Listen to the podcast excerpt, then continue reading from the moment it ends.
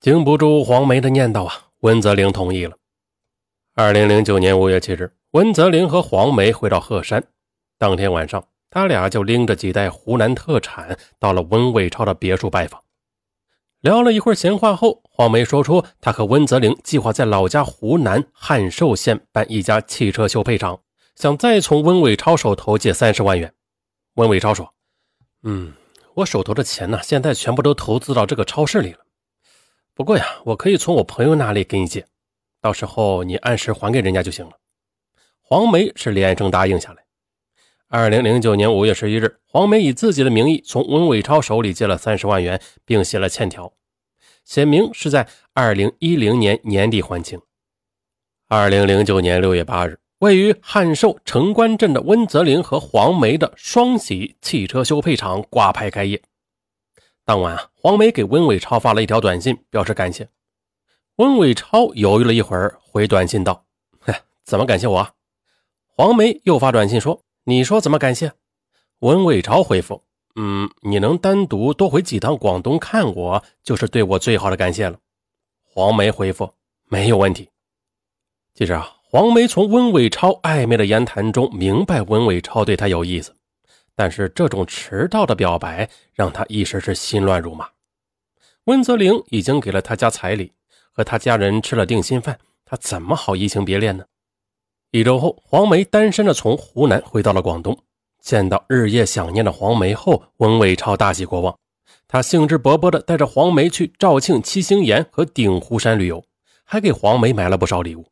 分别那天，温伟超借着酒劲儿拉住黄梅的手说。我真的很爱你，你离开温泽林，嫁给我吧。黄梅为难的说：“我家已经收了温泽林的彩礼了，再就是我俩也在我老家办起了汽车修配厂。”文伟超想了想说：“嗯，不如这样，我派个人去你那里搞垮你们的汽配厂，那样一来，温泽林就会主动放弃你了。虽然这样做确实对不起温泽林，但没有办法呀，爱情是自私的。”那这样，我日后再想办法在经济上补偿他吧。黄梅一听这话，惊诧地说：“那这样的话，我和温泽林投资的几十万元不就打水漂了吗？到时候我俩如何还你钱呢？”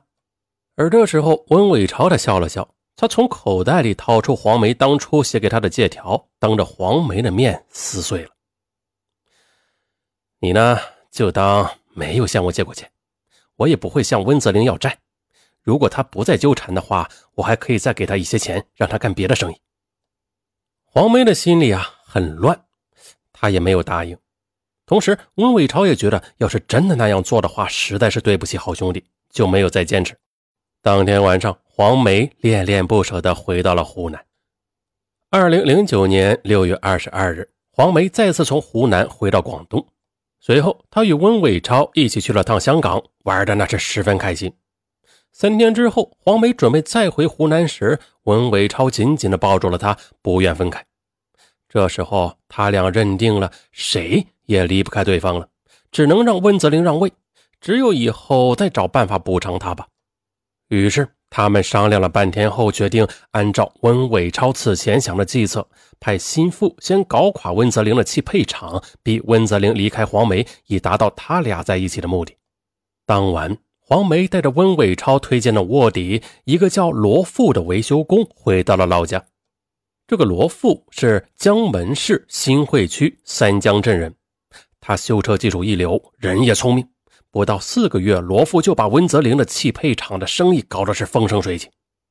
一天呢，罗富对温泽林说：“哎，我跟你说，想赚大钱，不能只在维修费上赚钱，我们呢可以在配件上做一点手脚。”随后啊，他解释说，修理高档的轿车时，可以适当的用假冒伪劣产品，用于假配件与真配件的外形和钢材的色泽一模一样，完全可以以假乱真。但假配件的进价呢，却又便宜很多。由于此前温泽林对罗富言听计从，赚了不少钱，这次便也答应了。二零零九年十月二十三日。一个姓王的老板开着奔驰 S 六百来到温泽林的汽配厂。这个王老板说自己的车响声不正常。罗富检查一番后，对王老板说：“啊，你发动机前面有问题，要换发动机。王老板说：“呃，那换就换吧。”就这样，王老板离开之后，罗富经温泽林的默许，把王老板奔驰车的发动机换成了同型号，但是与原生产厂家生产的发动机质量有很大差异的伪劣发动机。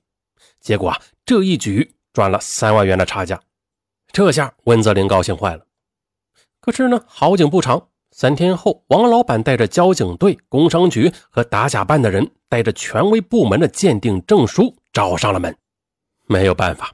心中有鬼的温泽林承认了自己以假充真的不法行径，结果他花费了一大笔钱偷偷购进的假冒伪劣配件，不仅全部被没收，而且还罚了一笔不小数目的钱。可更让他没有想到的是，他以次充好、以假充真的事情在当地很快就传开了，导致此后再也没有人来温泽林那里修车了。一个多月后，见实在是支持不下去了，温泽林只好关闭了他的汽车修配店。随后，温泽林和黄梅又回到了鹤山。在温伟超的帮助下，黄梅很快的进入了一家中外合资的公司。而由于一时找不到合适的工作，温泽林最后只好在温伟超的超市当起了保安。转眼就到了二零一零年的年底，温伟超开始按照原计划找温泽林讨债。大哥，你先前借我的那三十万元，嗯，我可以先不要了。但黄梅借的那三十万元，你一定要按时还给我朋友的。温泽林他当然弄不到这么一大笔钱呢，他就求温伟超再宽限一些日子。到了二零一一年三月二十二日，温伟超又找到了温泽林，说：“我说哥，小黄欠人家的钱已经过期好几个月了。我朋友说，如果小黄再不还钱的话，他就要去法院起诉他。”哎呀，行，我会尽快想办法还钱的。当晚。黄梅也愁眉苦脸地对温泽林说：“温伟超给我打电话了，他说如果我再不还人家钱，我可能会坐牢的。你说这怎么办呢？”文泽林他自然是不知道从哪里能弄到钱，他就坐在一旁的沙发上抽烟，一句话也不说。过了一会儿，黄梅故作无奈地说：“我考虑了半天，目前只剩下一条路了。明说吧，温伟超对我有意思，只有我做他的女朋友。”那我欠他朋友的钱，他才会帮我还上。这样的话，我才能避免牢狱之灾。不过，我不想那么做，但是我也没有别的办法。温泽林听了黄梅说出这番话呀，顿时呆住了。过了好一会儿，他才痛苦的说道：“我一时也想不出别的办法。那，那就先按你说的办吧。那你以后就不要再找我了，不然的话，温伟超就不会帮我们了。”温泽林只好答应下来。此后，温伟超确实再没有找过温泽林要债。但温泽林每每看到黄梅与温伟超手拉着手出出入入，那是犹如万箭穿心。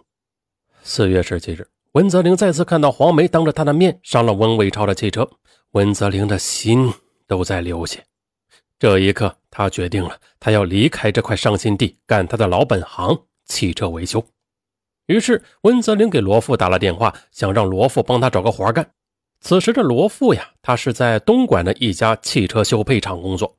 他说这几天他所在的工厂正好招人呢。于是，温泽林写了辞职申请，递给了温伟超。温伟超他也觉得呀，挺对不住自己的好兄弟的，就给了他两万元后放他走了。四月二十二日，温泽林来到了东莞，找到罗宾后，两人来到附近的一家湘菜馆喝酒。可喝了不少酒之后，罗富却说出了让温泽林震惊的一番话：“我跟你说，其实啊，那个让我们出事的那个奔驰车主王老板，是吧？他是文伟超的朋友，是他按照文伟超的指示，呃，故意去搞你的。我呢，呃，我也是他安排到你那里去的。”他答应我事成之后帮我开一家汽车修配厂，他奶奶的！可他达成目的之后，只给了我五万元，哎，他就什么也不管了。温泽林听罢，大脑一片空白。原来这一切都是所谓的好兄弟温伟超设计的阴谋。气愤之极的温泽林背起了行囊，丢下了醉得一塌糊涂的罗富，返回鹤山。此后的几天，他都在他租的房子里喝闷酒。而复仇的怒火却一直在他心中熊熊燃烧。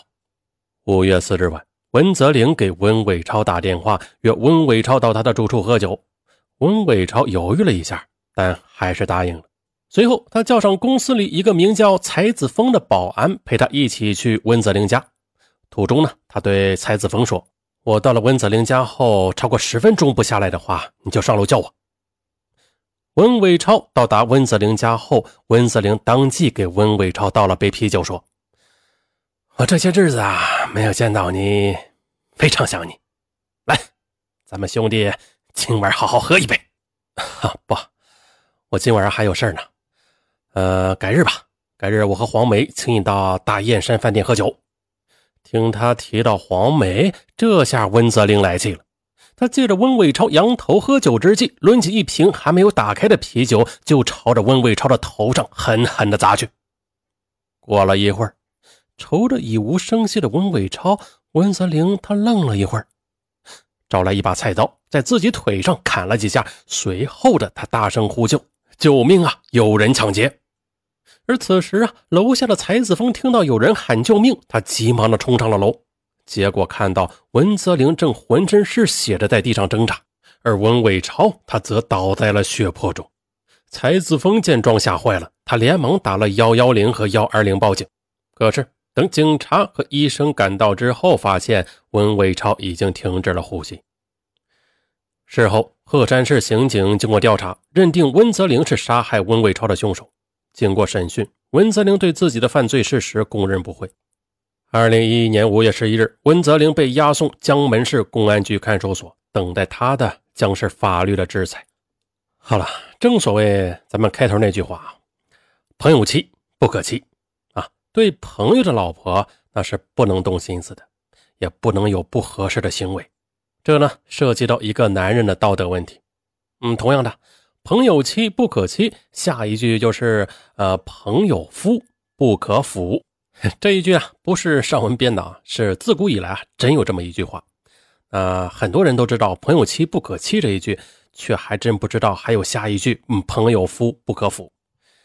那废话不多说了啊，上文希望啊，这句话能警醒所有的人：友情和爱情不可混为一谈，否则……